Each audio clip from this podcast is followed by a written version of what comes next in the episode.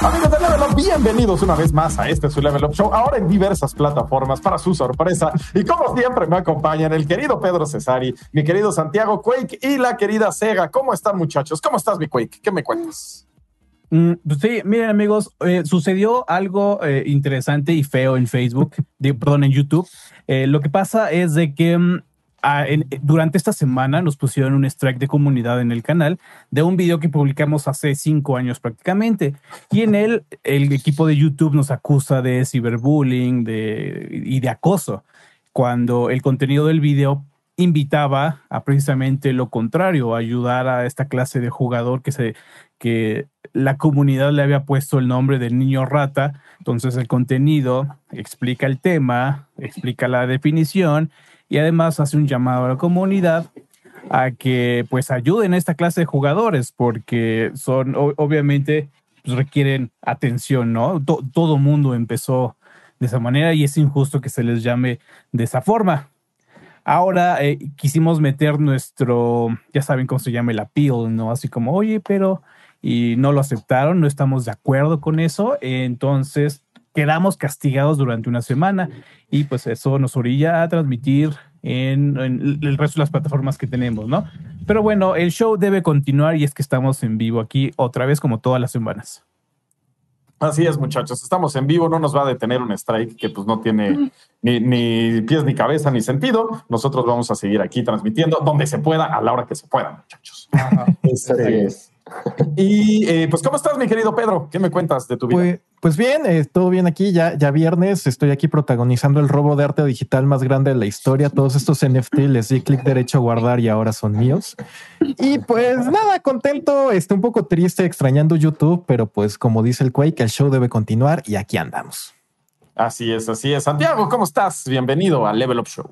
Todo muy bien, Trash, aquí feliz de estar de regreso. Ya tenía eh, algún tiempo ausente, pero muy feliz aquí a la orden. Y también pues emocionado porque justamente eh, tenemos un tema interesante, polémico, pero creo que da muchísimo, muchísimo. O sea, si, si no hubiera como esta importancia de no quererlos aburrir o tenerlos mucho tiempo, podríamos irnos horas y horas, pero pues trataremos de hacerlo igual informativo para que se enteren y divertido. Así es, así es. Este, mi querida Sega, ¿qué me cuentas? ¿Cómo estás? ¿Qué tal? Pues aquí de regreso, más o menos igual aquí que Santiago. Gracias por invitarme otra vez. Y pues yo pensé que Pedro le había metido varo a los NFTs. Ya dijo que, ya dijo que robó. Lo robó. ¿Qué onda con la relación flexible con la moral de Pedro? Así soy, me, me gusta expropiar. Lo, lo hizo de eh, Guaripedro, no fuiste tú. Exacto. Pues así es, amigos. Como lo ven en el show, vamos a estar hablando de muchas cosas, eh, sobre todo de los NFTs, que pues, es la palabrita de moda ahorita que estamos viendo por todos lados. Este, y eh, vamos a empezar con el tema de Ubisoft, que incursionó en este mundo de los NFTs este, bastante mal, con un tropiezo ahí bastante gacho. ¿Qué nos puedes decir de esto, mi querido Pedro? Pues eh, la verdad es que fue raro porque creo que de las tantas maneras en las que lo pudo hacer Ubisoft no fue tan mala, pero sí fue terrible. Y básicamente lo que hizo fue agarró Ghost Recon Breakpoint, este juego que es yo creo que el peor juego que ha salido en la década o por lo menos de producción AAA. Sí, o sea, es pésimo en todo sentido. Yo comentaba en la reseña, me tocó reseñarlo y sigo traumado. Comentaba que se sintió como, como que lo diseñaron con una tómbola de monetización. O sea, agarraron ideas de cómo podían monetizar, lo metieron en tómbola y fueron sacando y a partir de ahí fue de, ah, mete todo esto para ganar dinero. Y pues los NFT siguen un poco esta filosofía, ¿no? Ellos lo que hicieron es, van a meter, bueno, quisieron meter cosméticos al juego, que son pues NFT. ¿Esto qué significa? Que son únicos y que están como brandeados con como para identificarlos pues y que además este tienen el historial de todos los jugadores que han sido dueños y que los jugadores tienen el derecho a venderlos. Lo que no me parece tan malo es que por lo menos no los estaban vendiendo, sino que lo estaban dando como recompensa. Igual la recompensa muy cañona para que te dieran el casquito que por ahí veíamos tenías que jugar 600 horas de Ghost Recon Breakpoint. Yo decía el otro día, si jugaste 600 horas de eso, no necesitas un NFT, necesitas desarrollar sentido del gusto. Y entonces, este, pues ya no, este Ubisoft esperaba quedarse con una mochada de cada una de las ventas de estos NFT, pero pues la verdad es que no ha habido interés. O sea, la gente piensa venderlos a precio de Bitcoin y que son millones de pesos y pues realmente el mercado solo está dispuesto a pagar como 20 dólares, ¿no? Entonces, pues fue un gran fracaso. O sea, que creo que no fue tan mala la implementación porque no fue como una onda de, oh, ¿quieres jugar el próximo DLC de Assassin's Creed? Cómprate tu armadura de caballo NFT o si no, no vas a poder fue al menos como un regalo a la comunidad y esperando pues incursionar, pero pues no salió, ¿no? Ustedes como ven. Sí, aparte estaban como en 600 dólares, una cosa así, ¿no?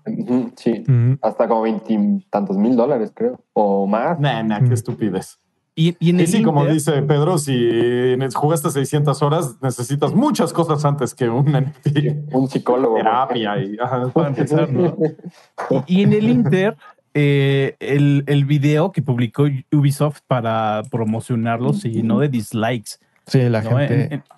En, pleno momento, cuando el botón de dislike es eh, incluso hasta la tendencia, eh, dice aquí la noticia de Level Up, escrita por Pedro, hasta 22.429 dislikes. Si no es que ya creció y Ubisoft simplemente agarró y escondió el, el video. O sea, dijo, ah. ¿saben qué? Eh, vamos, a, vamos a esconderlo porque ya no queremos estos dislikes. Por lo menos no lo borraron como otras personitas. Y también sucede que e, esta, esta noticia, fíjate, dice un caos.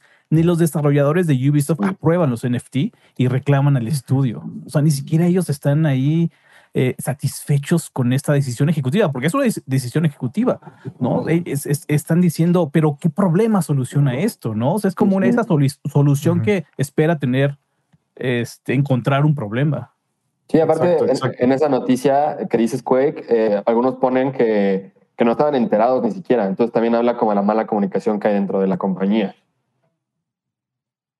Sí, sí, sí, sí. Es, pues, bueno, es Ubisoft que ahorita pues, está en un momento difícil en su historia, la verdad, porque le está lloviendo ahora por todos lados y ahora le está lloviendo con los NFTs, ¿no? Este, que es algo que, pues, que quisieron eh, innovar, pero pues no les está saliendo, la verdad. Sí. Y, es que innovar a medias, ¿eh? Porque como dice, como dice Pedro, parece que nada más tienen una tómbola y de ahí van sacando ideas, ¿no? o no sé. Es que yo. Pues sí está raro. Creo que, creo que es el principal problema que tienen ahorita los, los NFTs. O sea que creo que a lo mejor la tecnología sí se podría utilizar. O sea, hay desarrolladores que dicen que están haciendo cosas. Hay, hay gente dentro que trabaja cerca de Devolver Digital que creen esto, ¿no? Y creen que van a hacer una implementación interesante de los NFTs. Y no les voy a, no, o sea, ok, puede ser, ¿no? O sea, yo no estoy trabajando en eso, no sé. El problema es que creo que es un mundillo que se ha llenado pues de estafador, o sea, y de gente que agarra este buzzword, esta palabra, como para decir, esto va a traer inversionistas porque está moviendo un montón de dinero acá. Entonces, ¿sabes qué? Vamos a meterle NFT como no sé. Y todo lo que estás viendo de NFT se desarrolla principalmente en estos como ecosistemas donde lo único que importa es que haya alguien, alguien más tonto que tú como para pagarte más de lo que tú pagaste por lo que tienes, ¿no? Eh, por ejemplo, hay un juego que se llama Axie Infinity, que es un juego basado completamente en NFT y creo que es uno de los que tiene como la economía más desarrollada. Este, si lo quieren investigar, investigalo porque la verdad voy a rantear aquí mil horas de eso si los explico, pero básicamente es como un Pokémon que tú compras tus Pokémon tienes tu equipo de tres Pokémones, puedes hacer diferentes cosas, ¿no? Puedes bridearlos para tener mejores Pokémones que vendes a otros o tienes un equipo de becados, que es que jugadores que le quieren entrar juegan por ti para generar dinero con uno de tus Pokémones y te, tienen que dar como, solo se quedan con una comisión, ¿no? Entonces como que tienen una economía bien desarrollada, pero le dices a estos dudes que creen mucho en Axie Infinity, ¿no? Y le dices, oye, este, ¿qué onda, no? ¿Cuál, o sea, de dónde sale el valor, no? Porque para que algo cueste, tiene que tener realmente un valor. Por ejemplo, si hablamos del Guernica de Picasso, vale porque es una pieza histórica y hay una. Si estamos hablando de la comida, vale porque te da para vivir, lo mismo un techo, ¿no? Por eso vale tanto una casa, porque es todos necesitamos una casa para vivir. En cambio, todos necesitamos un Pokémon, pues no. Pero entonces les preguntas, oye, ¿qué estás haciendo? ¿Cuál es el valor de, de Axie Infinity? ¿No? Y te echan un rant de cuatro horas explicándote la economía, que queman ciertos tokens y otros que sí sirven y este bridea y no sé qué. Y al final te dicen, no, bro, pero es que el valor está en que otra gente llegue a jugar. Entonces, ¿qué significa eso? Que el val es, es una piramidal, o sea, no es otra cosa, es un esquema un esquema Ponzi. Ajá, básicamente. Entonces, sí, lo cual es ilegal, de hecho. Y hay otro, otro asunto, es de que la naturaleza de las criptodivisas y el blockchain es que sea una entidad descentralizada. Entonces, cuando entran las compañías de gaming, lo que hacen es como escupirle esa idea de descentralización, porque ellos están imponiendo una plataforma, aunque estén usando, este, vos ellos quieren ser e, ese intermediario que es el que se beneficia de todos estos esquemas, como dice Pedro, eh, encontrar a la persona que es más tonta que tú.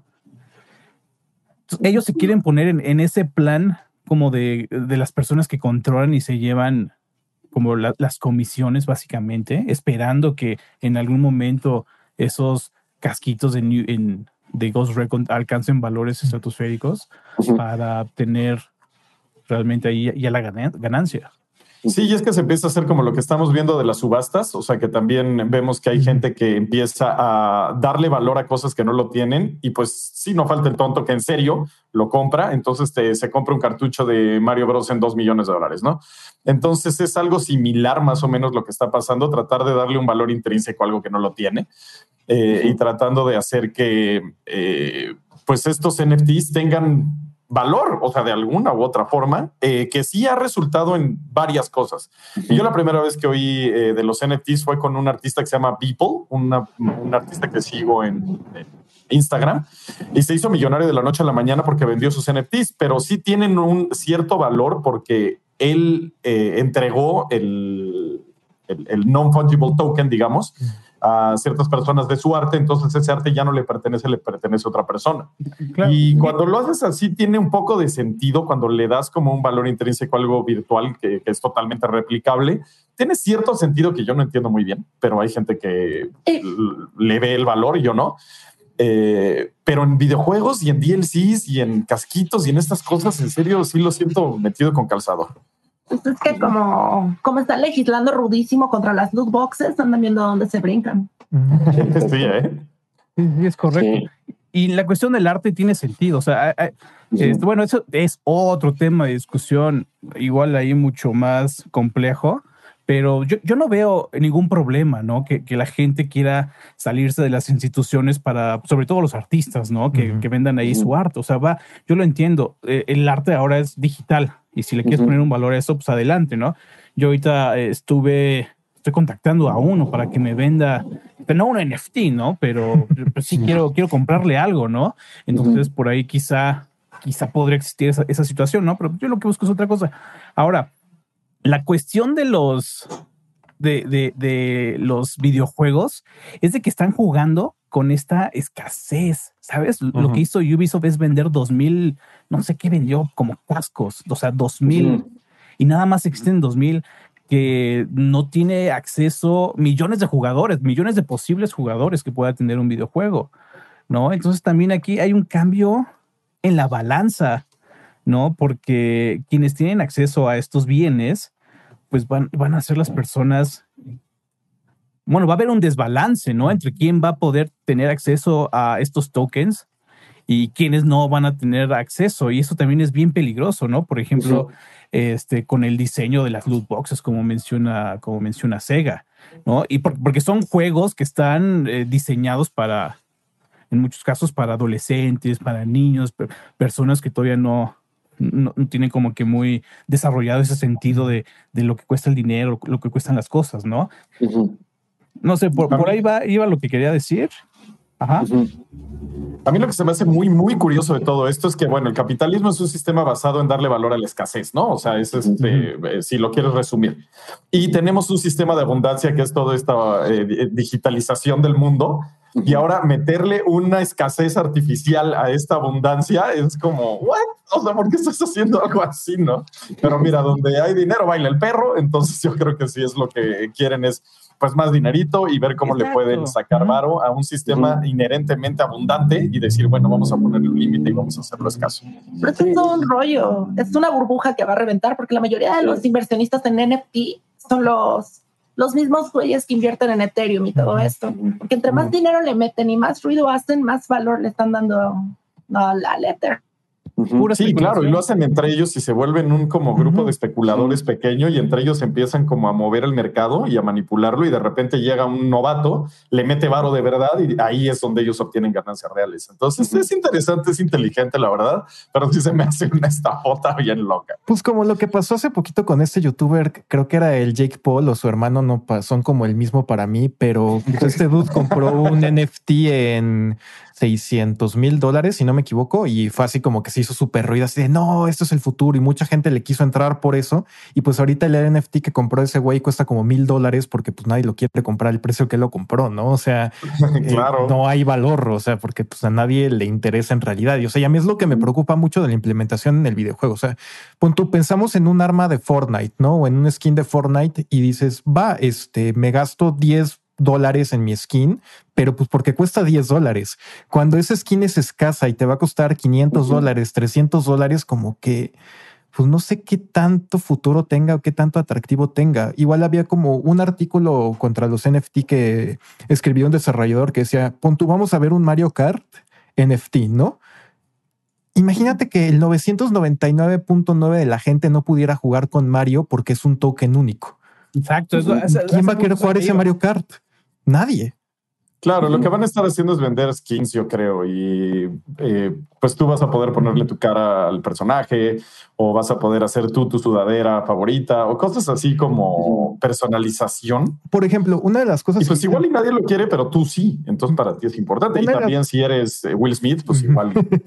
una de las ventajas que tiene, por ejemplo, es que te dicen, es que tu objeto, tu asset digital, ya no va a depender del juego. Entonces, si yo ahorita le meto 600 horas a Ghost Recon Breakpoint y me gano mi casco, mi casco va a estar en el blockchain y no en el juego. Entonces, si Ubisoft lo cierra en dos años, yo sigo teniendo mi asset y la idea también es que yo puedo usar ese mismo asset en otros juegos. Y dices, va, eso suena chido. Aquí el problema son dos cosas.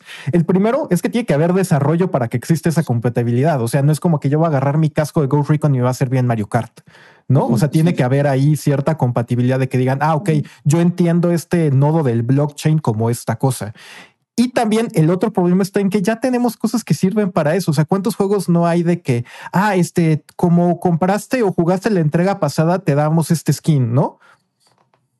Pues ahí está, o sea, hay sistemas que permiten esto. Entonces, sí, hasta los amigos. Ajá, entonces es como quererle dar valor a una cosa como pues nada más por los LOLs, ¿no? O sea, solo para generar un nuevo para que una nueva economía, ¿no? Exacto. Ajá. Mira, Orlivan nos dice aquí en Twitch, nos dice, todo valor es subjetivo en mayor o menor medida. Ahorita como es nuevo, todos encontramos imperfección e incoherencia en la implementación. Pero lo mismo piensan los que son ajenos a los videojuegos de las economías actuales de juegos con los ítems o de juegos de cartas. Solo el tiempo dirá cómo y dónde es rentable aplicarlo, sobre todo si jala el metaverso. Pero sí es como eh, meterle apuñaladas a, un medio tan abundante como el digital, una escasez artificial, ¿no? Es así como, bueno, ¿cómo podemos eh, hacer una economía no existente de este sistema tan maravilloso llamado Internet? Y, ahora yo aquí, yo aquí, a mí me gustaría aclarar, bueno, no aclarar, sino comentar y añadir que estas economías ya existen. Por ejemplo, no tenemos que irnos muy lejos. Bueno, sí tenemos que irnos muy lejos porque todo esto ya empezó hace más de 10 años con Team Fortress 2 y la actualización de la Manconomy. Básicamente lo que hace este sistema, incluso también ahorita con Counter-Strike, con muchos otros este, juegos en Valve, eh, lo que hacen es te dan un skin, te dan un, un arma, un, este, un sombrero, un, un arma y, tú lo llegas a personalizar con tokens, con, no sé, como ítems que le ponen el nombre, ¿no? O, registran el número de headshots que llevas disparados con esa arma. Entonces, esa arma tiene valor y se vende hasta por miles de dólares en, en la tienda de Steam. En Counter-Strike, por ejemplo, los cuchillos, los guantes, todo eso cae en diferentes niveles. Bueno, cae, dropea, lo abres con llavecitas, ¿no? Y la única vez que compré una llavecita me sentí así tan estafado en serio, me sentí físicamente mal, como si me apretaran así el pecho de que perdiste dinero. O sea, fueron como 25 pesos, pero aún así yo, yo me sentí de esa manera. Sí, sí, sí, eh, entiendo. Que no es como, hasta prefieres perderlos en la calle, ¿no? Ah, igual me hubiera sentido menos feo. Pero en, en, ese sentido, o sea, gasté como 20, 40 pesos que costaba la llave y me dieron un skin horrible que costaba 20 centavos. Sí, sí. Sí. Entonces, Bueno, pero luego está el caso de este ay, Kobayashi, se me olvidó su nombre. ¿Cómo se llama este? Ah, sí, claro, este Mario. Mario, Mario Kobayashi, ¿no? Que sacó un. ¿En cuánto costaba? Ya no me acuerdo. Él sacó una faldita en PUBG Ajá. cuando apenas estaba iniciando, la vendió en dos mil pesos. Sí, no, nada mal. Ajá. Está chido. na- nada mal. Se compró The Witcher 3, Dark Souls 3, así todos los juegos que quiso. Qué Mario. chido. Ajá. Un Incluso- saludo a Mario incluso- Kobayashi. I- Incluso estos ítems en Counter-Strike los han usado como incentivos para eh, donarlos en, en eventos de caridad. O sea, sí hay valor en estos ítems, pero la cuestión de atarlos a, es- a- a una escasez todavía más, más escasa. Ajá. Sí. Pero es que creo que eso sí es como va de la mano con, con toda esta onda del metaverso y creo como que nos están preparando de, de a poquito, pues, porque, o sea, en, en esta visión de, de universo virtual donde te compras tu ropita para tu avatar para ir a tu oficina virtual, pues, por ejemplo, marcas caras tienen que tener una razón para ser caras, ¿sabes? O sea, el valor de una bolsa Louis Vuitton es que es cara, nada más. O sea, sí tiene materiales buenos y lo que quieras, pero en sí es porque cuesta un montón de dinero, ¿no? Y decir, tengo una Louis Vuitton.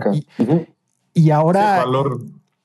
En un Sí. espacio digital donde puedes hacerle copy paste a esa bolsa, pues lo que te va a dar como la garantía de original y que tiene vale porque es Louis Vuitton, pues va a ser el, el token no fungible, ¿no? Entonces, este, que, o sea, Lo creo raro que es cómo un- vas a presumir el token. Yo creo que va a tener que haber algún tipo de marca que Sí. va a decir, ah, este es el tuyo, ¿no? Eh, y pues ya veremos qué logo se inventan para esto.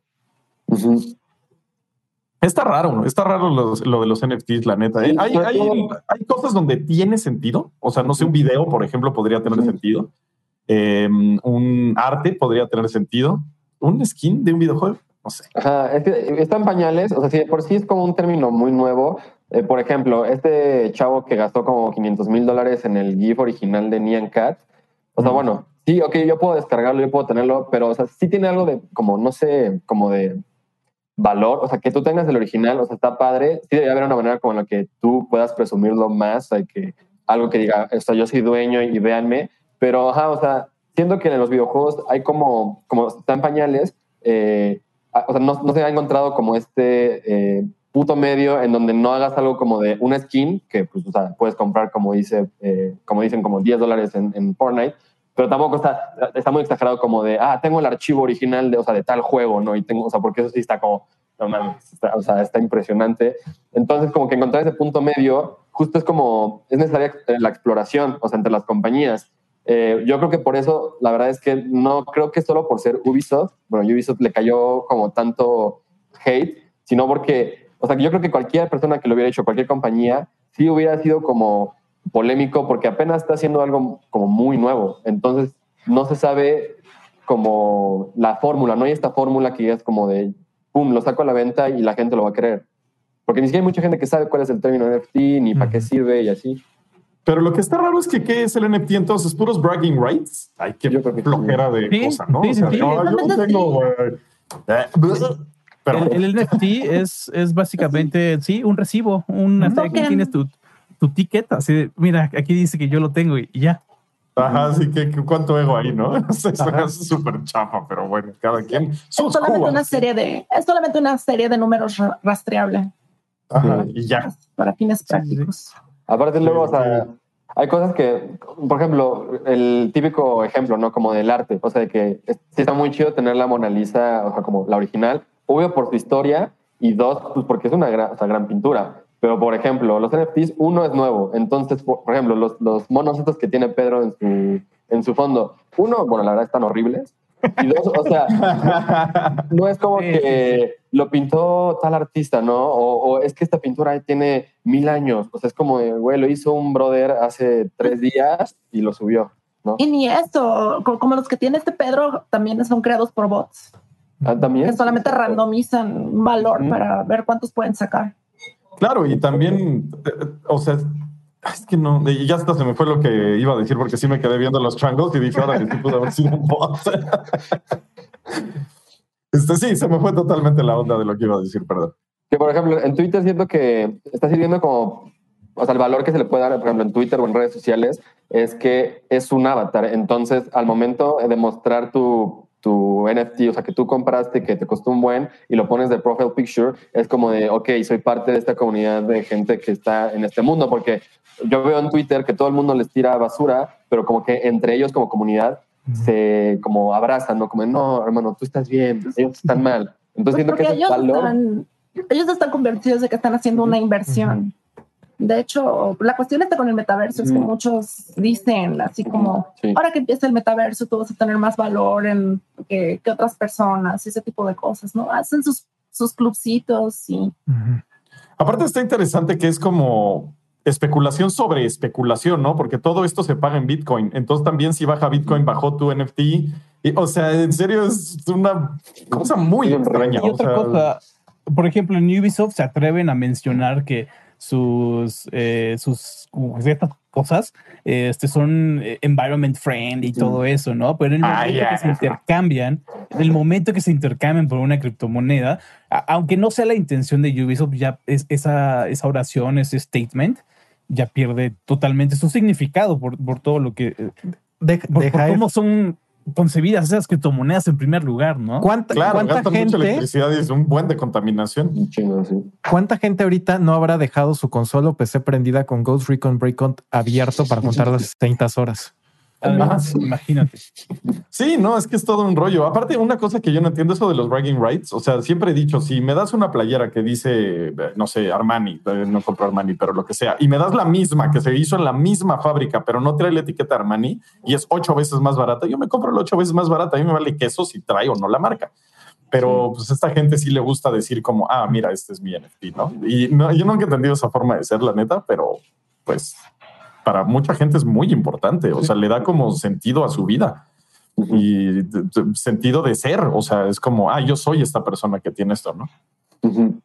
Y también mucha gente habla en contra de, de estas decisiones, por ejemplo, a los desarrolladores de Stalker 2.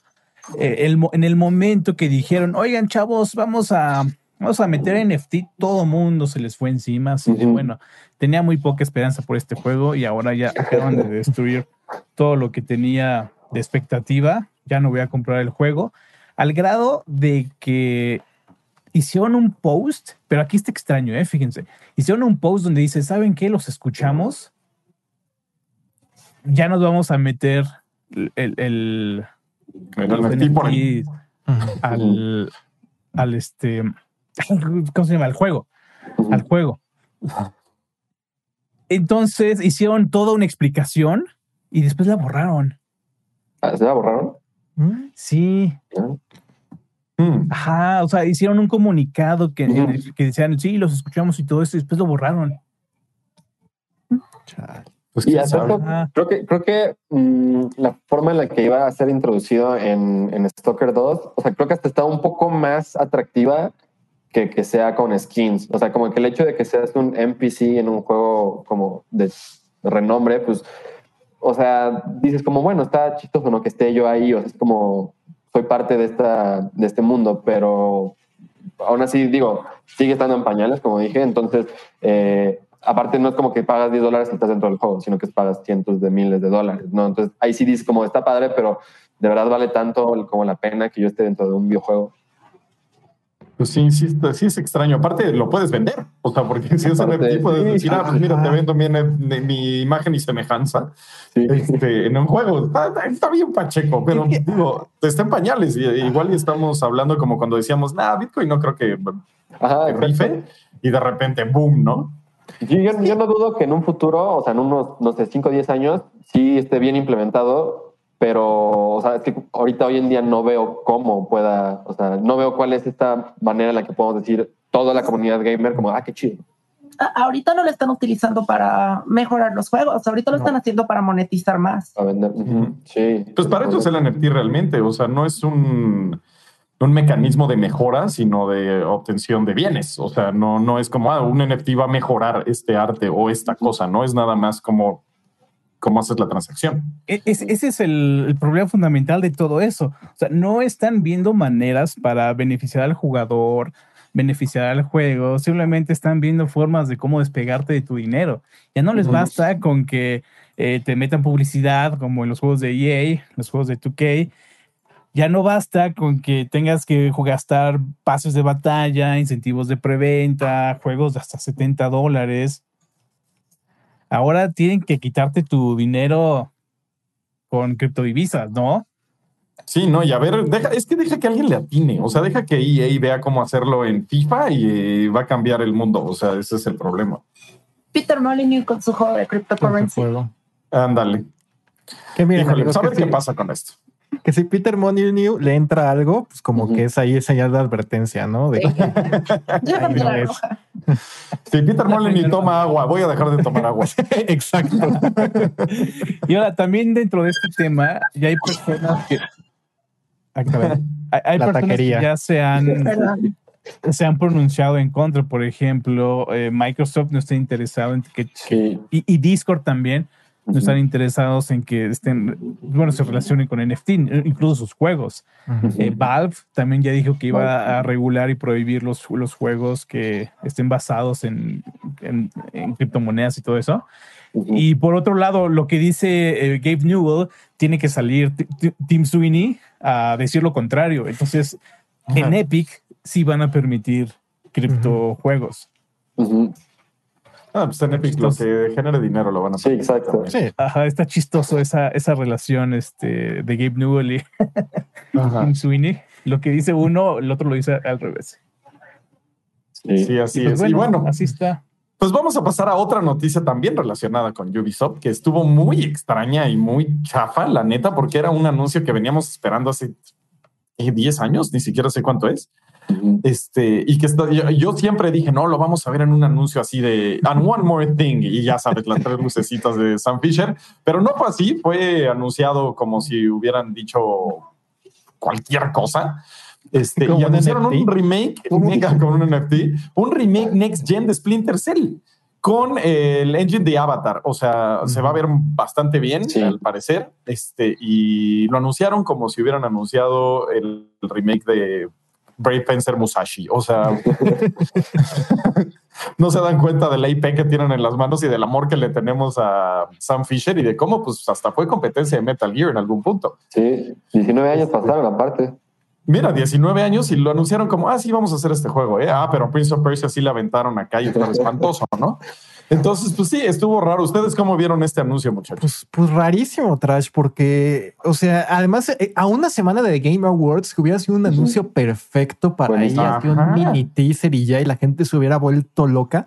Y lo anuncias en un comunicado, además, mientras está un evento de Nintendo que digo era de indies, pero al mismo tiempo, como que pues te esperas tantito para, para el ruido, ¿no? O sea, porque si la gente está cubriendo otra cosa, quieres que cubran tu anuncio. Entonces fue como súper raro. O sea, que yo le comentaba a Trash en la semana que se me hace que ahí eh, Guillemot tuvo un escándalo que quiso callar y apachurró Sí. ahí el botón rojo de emergencia, que era distraigan a todos con remake de Splinter Cell, por favor, porque si no, no, no me lo explico. O sea, digo, y qué padre que exista. Estoy muy emocionado. Se ve bueno, sobre todo porque digo, está prometiendo, puede fallar en su promesa, pero Ubisoft está diciendo que va a ser un juego como pues juego de verdad, o sea que no lo van a hacer un ubijuego de ah, mundo abierto, 700 mil actividades pésimas, NFTs, sino que sí va a ser así de ah, el Splinter Cell que conocías, pero ahora con gráficos next gen y con varias mejoras, ¿no? O sea, va a ser un juego lineal, va a seguir siendo así todo, todo lo que nos gustó de Splinter Cell. Entonces, pues a ver qué pasa. O sea, Y ahora, ojo, Pero igual y como dices, igual y sí Guillemot aplicó su este as bajo la tanga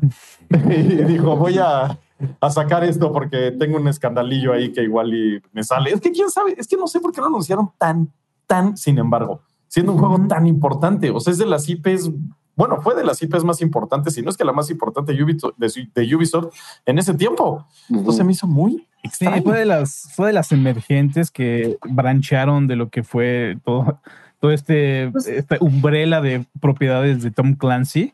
Ajá. Pero ojo, ojo, ojo. Lo, que- lo que está diciendo aquí, Ubisoft ha dado luz verde al desarrollo de un remake de Splinter Cell. Pues, nada más anunciaron la luz verde. O sea, todavía no empiezan a trabajar en la ello. luz verde. Luz verde de tres luz verdes. Pero lo importante es que pudieron haber hecho un este. Un, Bueno, has hecho cualquier cosa. Eh, o sea, acabando los Game Awards. Y una cosa más, en serio, y solo ponerle el sonidito de las lucecitas, ¿sabes? El Ujú. Sí, con las claro. tres lucecitas verdes y ya nada más así, Splinter Cell Remake. Y ya, güey. Ah, o sea, y vuelves loco al mundo, güey. Es lo que les decía la semana pasada. O- no, oye, ¿no, ¿no piensan que el final estuvo un poquito anticlimático de los Game Awards? Así lo hubieras acabado. Ajá, Sí. lo acabas así, wow. O sea, todo el mundo nos hubiéramos quedado, ¿qué? Splinter Cell, no lo puedo creer. No en un comunicado ahí, de- en un mail. O sea, Sí, aparte. Sí, porque lo de Elden Ring sí fue como de. Um, bye. Sí, pues ya, todo el mundo lo tenemos, pero de nada ya no nos importa. Sí, y- es el ejemplo perfecto cuando anunciaron Metroid Prime 4. O sea, no había nada, Ajá, no fue nada, fue el logo. Fue como literal si pusieras una, o sea, de que tu fondo de pantalla y, y la gente, o sea, hasta la fecha sigue como, o sea, ven el video y la verdad tienes piel de gallina. Entonces no tienes que mostrar Sí. mucho. Sí es luz verde, pero con que dijeras justamente de que, hey, chavos, y aquí está. pum. Y si hubieran escuchado los gritos de la gente, y, o sea, nos hubiéramos emocionado Sí. realmente. Sí. Muy extraño, muy extraño. Ubisoft está teniendo unas decisiones bastante raras. Sí. Tras para dirigir la publicidad. Ubisoft, Pues lo hubiera hecho mejor, Mac. No. Muy rara esta decisión. Sí, Sí, quién Por sabe. regalaron un Ghost Recon en Ubisoft. En hace Play. como un mes, ajá, el blacklist. el Blacklist. Eh, Sí, estuvo, estuvo muy, muy, muy raro. O sea, sí es un proyecto que todavía va a tardar varios años. O sea, lo está haciendo el equipo que hizo Far Cry 6, ¿no? Entonces, Mm. este, Mm. Far Cry 6, pon tú que allí lo hayan terminado a mediados de este año y que solo fuera como pulido. Pues ha de tener como unos tres meses en desarrollo. Aquí la buena idea, o sea, pues no, ¿cuál buena idea? La buena noticia es que dicen que pues desde hace como ocho años había varios equipos en Ubisoft intentando revivir Splinter Cell y que Ubisoft era así como de, ah, sí, trabaja en algo y era de seis meses pues, ah, mira, tengo esto, Ubisoft y era de, ah, no, no, no tiene un mundo abierto y 700 mil cosas por hacer y progresión atorada con microtransacciones, no, cancélalo. Y pues ya que hayan dicho que lo están haciendo, pues da esperanzas de que este sí se va a concretar, ¿no? Entonces, Sí. pues a ver, a ver qué pasa. a ver qué pasa. Sí, a ver qué pasa. Pero Sí, bueno, mientras estuvo muy- tanto estuvo muy decepcionante. Muy. Estuvo chafísimo. Sí. ¿Qué pasó? O sea, fue de que estaba viendo Facebook y de repente así remake de Splinter Cell y yo. ¿What? Güey, yo ni le di Sí, clic, nada más vi el encabezado y dije, ah, porque no había trailer, no había nada. Sí. Sí, Muy como sí, de de la hecho es un nada. encabezado nada más. A ver, Sega, ¿qué pasó? No, esto que fue así como muy de la nada. Fue Sí. como. Yo pensé que había footage cuando vi o algo así. Yo también. Sí, fue como si Ah, por- Nintendo hubiera dicho así, ah, nuevo Zelda. Además, además viniendo de Ubisoft, ¿no? La compañía que se esmera en venderte eh, la primera visión del juego que sea así lo más opuesto al juego. O sea, ya sabes, esos cinematics que no se parecen en nada al juego final. Ajá. Sí, sí, Y sí. viniendo de esa compañía, no, no, no sé, estuvo, estuvo bien chafa. Sí, la neta está raro. Mira, hay gente en el chat que se está enterando ahorita. O sea, se está No, enterando por el Level Up Show. Que de hecho es una mejor forma de enterarse que verlo en un mail. O sea, un comunicado chafísimo. Sí, no, ¿Y ahora mal, qué va a pasar en dos, tres años que estemos viendo un este un eh, eh, post E3 acá y que salgan con el anuncio del, del juego? ¿Cuál va a ser la reacción? Así como, ah, ok, por fin, ah, ok, qué bueno. ¿Qué, ¿Qué, una- Ah, ya cuando, cuando, cuando, cuando se dignen a lanzar algo visible. Tal vez mucha gente va a pensar que, que ahí se está anunciando. Ujú. O sea, tal vez Ajá. es como, ah, y como, güey, lo anunciaron hace dos años. ¿Neta? Sí. Aunque pues va a emocionar ya ver a Sam Fisher en lugar Obvio, de nada sí, más sí. el, el logo, pero pues, ay, no sé. Jus- justamente César. Peña es el que dice que no sabía. Ah, bien. Uy, César Peña que está todo el día en Level Up. Es No se Pingu enteró. Paris. Un saludo a César Peña. Saludos, Saludos. César Peña. Ya, ya tiene ID de inventario casi, casi. Siempre está- Un saludo, un abrazo. Gracias, bro. Sí, un abrazote, un abrazote a César. Este, y pues bueno, ese fue el anuncio de Splinter Cell Remake, anuncio, o como le quieran llamar. Este, y también pues ya tuvimos eh, un poquito de noticias eh, diferentes que no tienen que ver con Ubisoft, porque hemos hablado de Ubisoft todo el show hasta ahora. Eh, Insider asegura que Rockstar quería revelar Bully 2 en The Game Awards. ¿Qué nos puedes decir de esto, mi Pedro? Eh, pues otra cosa que está rarísima, ¿no? Este, este Tom Henderson, que quienes sigan cosas de Call of Duty y Battlefield lo van a reconocer porque es un insider que ha acertado varias veces, o sea, que sí ha comprobado tener fuentes.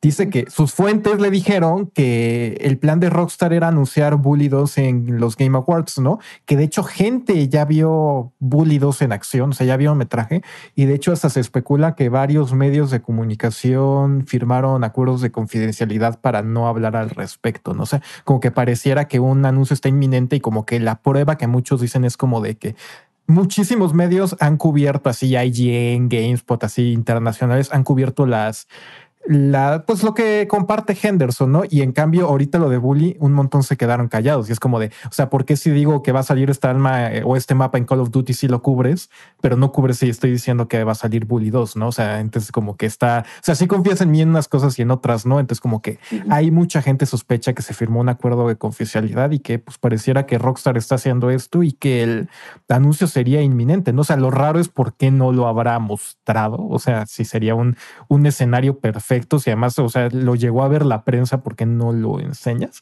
O sea, a mí es lo que se me hace raro, pero pues al mismo tiempo como que sí me hace sentido. O sea, como que sí me imagino un Bully 2 para Rockstar como un ahí un, un punto medio entre Red Red Redemption 2 y Grand Theft Auto 6 cuando salga, porque a fin de cuentas tendría que ser un proyecto de muchísima menor escala. O sea, mm, no harías un bully de mundo abierto gigantesco, siete ciudades, ¿no? Entonces, sí, no, como que órale, qué escuela más grande. exacto. Entonces, pues, como que creo que tiene sentido, ¿no? O sea, a ver, capaz ustedes cómo ven.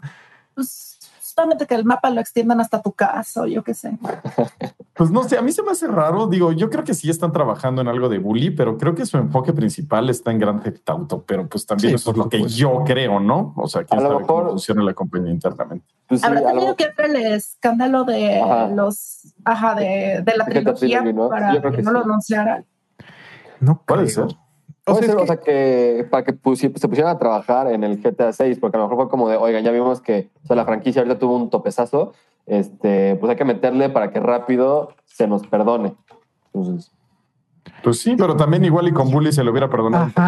es que esa es la cosa que yo creo. O sea, como que si dices, ay, está gacho, pero de repente te anuncian Bully 2 y dices, ah, mira, el rockstar que me gusta está haciendo cosas, ¿no? Entonces, como que creo que sí le hubiera caído bien a los fans. Y también hay que olvidar que Rockstar son como ocho estudios, ¿no? Entonces, o sea, sí, te están siete trabajando en Grand Theft Auto Online y Grand Theft Auto 6, pero pues de seguro también alguno por ahí puede estar desarrollando este Bully. O sea, yo creo que sería un proyecto chiquito en, en, en comparativa a sus grandes mundos abiertos, pero pues a ver, a ver qué pasa. O sea, estaría padre. Yo creo que podría funcionar. Aparte, este, bueno, perdón, perdón, bastante.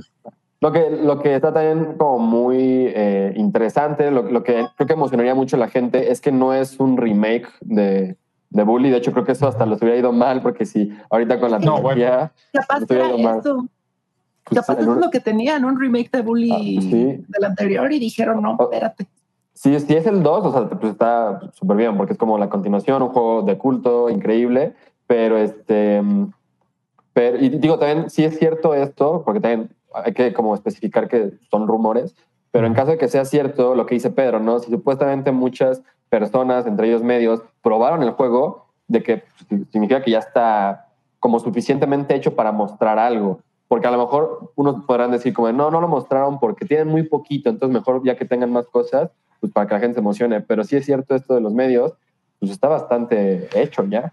Fíjense que a lo mejor lo que pudo ser es esta onda. Digo, ya es súper especulación de la mía. O sea, por ejemplo, lo que comentaba Sega de que si fuera este, a lo mejor remasterización, o sea, eso tendría mucho sentido, pero dice Henderson que no. O sea, que lo que le escribieron es Bully 2 y que le hubieran describido como remasterización si fuera remasterización, no? Pero lo que puede ser es que, pues hace poquito, pues hubo un, tiroteo en Estados Unidos, oh. no? Entonces, a lo mejor tenían, o sea, la, digo diario, no? Pero sonado. Tranquilos ahí. Entonces a lo mejor había una onda como de pues así armas en una escuela o algo que se podría considerar sensible ahorita en especial. Entonces a lo mejor Rockstar fue porque dijo, ah, mejor no. Sí, pues sí. Es, algo difícil de hacer, ¿eh? O sea, es un tema muy delicado, en, sobre todo en Estados Unidos. Entonces tal vez Era lo que decía este. Ay, no, me- era un directivo de Rockstar, pero no me acuerdo quién era, que Grand Theft Auto 6 eh, iba a ser difícil adaptarlo a esta generación. Este, entonces, pues sí, y Bully también. O sea, es algo que desde el nombre, ¿no? Sí, no. quién sabe, quién sabe qué haya pasado ahí, pero pues como dice Sega, igual hiciera un remake y dijeron, sabes que ahorita no tenemos buen nombre con los remakes. Sí, no. Párale. Pues es que es lo único Quién sabe que qué haya pasado ahí. Sí. es que Y de en otra otra de las no noticias, ah, perdón, perdón, Sega, ¿qué? No, nada, que de otra manera no me hace sentido que no hayan hablado de él. Pero bueno, ya, otras noticias. Sí, en otras noticias tenemos que PlayStation quiere recuperar la buena relación que tenía con los indies. Cuéntanos, Pedro, ¿a qué se refiere PlayStation con? Pues básicamente salió como un documento en el que comparte resultados así como de diferentes cosas, de qué opinan desarrolladores y bla. Y como que uno de los puntos que marca es que dice PlayStation que pues ya quiere que los indies sean un socio prioritario en su negocio, ¿no? O sea, como que sí vimos que PlayStation un tiempo pues, sí le extendió las manos a los indies, pero en la generación de PlayStation 4 a finales sobre todo, pues como que fue una relación ahí medio manchada, ¿no? Porque pues Sony decía, yo tengo 100 millones de consolas vendidas, tengo todo el poder, tu indie si te quieres anunciar y quieres ser visible, pues págame un montón de dinero, ¿no? Y pues como que a los indies no les cuadran las cuentas y pues como que ahí se fue fragmentando y también es una cosa que pues Xbox y Nintendo han sabido aprovechar, ¿no? O sea, ahorita Switch es una joyita de, bueno, tiene mil joyitas indies y pues como que PlayStation ha ido perdiendo un poquito en ese terreno y pues yo creo que Sony ahorita ya quiere recuperar sobre todo porque pues te sirve para rellenar este espacios, ¿no? Entre grandes lanzamientos. O sea, a lo mejor te, te tarda, o sea, seis meses entre Horizon Zero Forbid- Forbidden West y God of War Ragnarok, pero lo puedes re- rellenar esos meses con, hay una exclusiva de un indie muy interesante, ¿no? Entonces, este, pues tiene mucho sentido y pues, qué bueno, ¿no, muchachos? O sea, todavía no se dice en qué lo van a apoyar. O sea, yo creo que tendría que ser a lo mejor como lo que está haciendo Nintendo con, con diferentes eventos que ayuden a, ajá, a dar.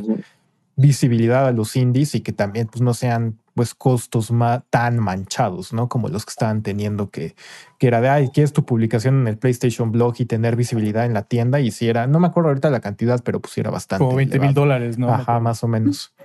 Entonces, pues sí, o sea, creo que es importante, ¿no? Porque pues tiene que ser una relación tanto que el dueño de la consola como el que distribuye y saca el indie se vean beneficiados, ¿no? Ahí ambos ganas, van ganan. Entonces, pues tienen que, tienen que ir de la manita y no ser así de tu indie trabaja para mí.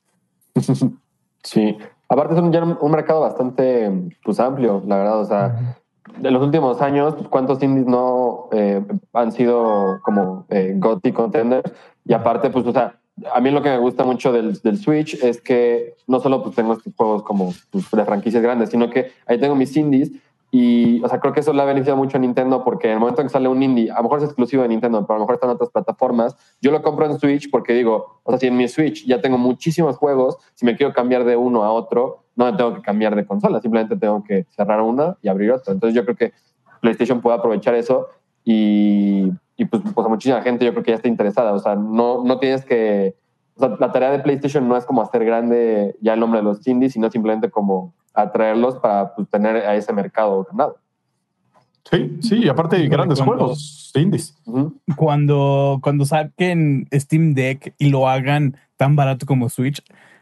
Sí. les- se les va a caer la cabeza y de la cantidad de indies que quieren. Sí, Porque imagino. to- todos los juegos que están en Switch están en Steam. Bueno, a- Pero no todos los que están en Steam están en Switch. Ajá, exacto. Eh, se les va a Pollo, caer la pollo cabeza. 3 cuando de 13 encuentren pesos en Steam. Pollo 3 de ¿Cuál? 13 pesos. ¿Manda? ¿Cuál, Pollo cuál? 3D. El pollo 3D. Ah, Mi goti. yo ahorita el que estoy emocionado es Trek to Yomi. Ese es el indie que más me tiene así como el que es como de Samuráis 2.5D. Ah, sí, claro, claro. Ese, ese es el juego donde estaban estos veteranos de Valve. Me acuerdo que por ahí estaba hablando, no, creo que no es, es Chet Falisek de Valve hablando sobre, creo que no, eh, creo que no es ese juego, perdón, disculpen. Sí, bueno, pero usted se ve muy interesante. La neta es de los que traigo así en la mira cañón. Se ve muy bueno. Sí, yo, yo también lo. Aparte, ahorita estoy con el DLC y- de, de Ghost of Tsushima, entonces ah, me volví a emocionar con los samuráis. Ah, no, perdón, perdón, el juego que les contaba se llama The Anacrucis. Oh. Es este igual un juego que se mostró en el Xbox Game Showcase de este año, me parece, que es como un multiplayer cooperativo de hordas con una estética muy similar a la de Deadloop. Ya saben, con color, con est- una estética muy setentera y colores naranja y color cafés y así. Ujú. Perdón, perdón también- por este, este lapsus. También luego la escena de los indies está contendida de una manera muy desigual, ¿no? O sea, porque tienes muchos que no son necesariamente indies, pero tienen estética similar a las indies. Por ejemplo, Ujú. tienes a Child of Light, que es de Ubisoft. O sea, Ujú. Ujú. dime que que es de- indie si no sabes. Sí, sí, sí. Por ejemplo, también los juegos de Haze Light Studios salieron como en el, en el sello este indie de EA. ¿Se acuerdan? El Ujú. EA Originals. Eh, salió, ha salido Fe, ha salido este A Way Out. No sé si ahora que salió It Takes Two estaba dentro de ese Sí. sello. Yo creo que ya no, ¿verdad? Sí. No, sí. Sí, sí, sí. Pues mira. Sí, que son indies, pero pues en un sello. O sea, indie de una compañía grande, ¿no? Ajá, sí. Que es, como Este, bien, pues sí. es bien difícil eso, o sea, porque como que por un lado, o sea, como que dices, bueno, lo está haciendo un estudio independiente y tiene libertad creativa, entonces como que dices, bueno, pues es indie, pero al mismo tiempo dices, lo está pagando a EA, entonces como dices, mm, Ajá. no sé. ¿Qué tan indie? Ajá. Creo que, creo que la historia dentro de esos juegos, en por ejemplo EA Originals, es de que sí les daban eh, eh, las libertades creativas para, para hacer sus juegos. Tengo entendido que así pasaba, creo que lo leí en alguna entrevista de uno de esos como e- éxitos que sal- salieron por ahí y estaban como agradecidos por Es que la, La- la- con EA.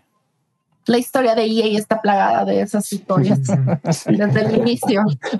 Por eso se llamaba Desde el Electronic Arts. inicio, claro.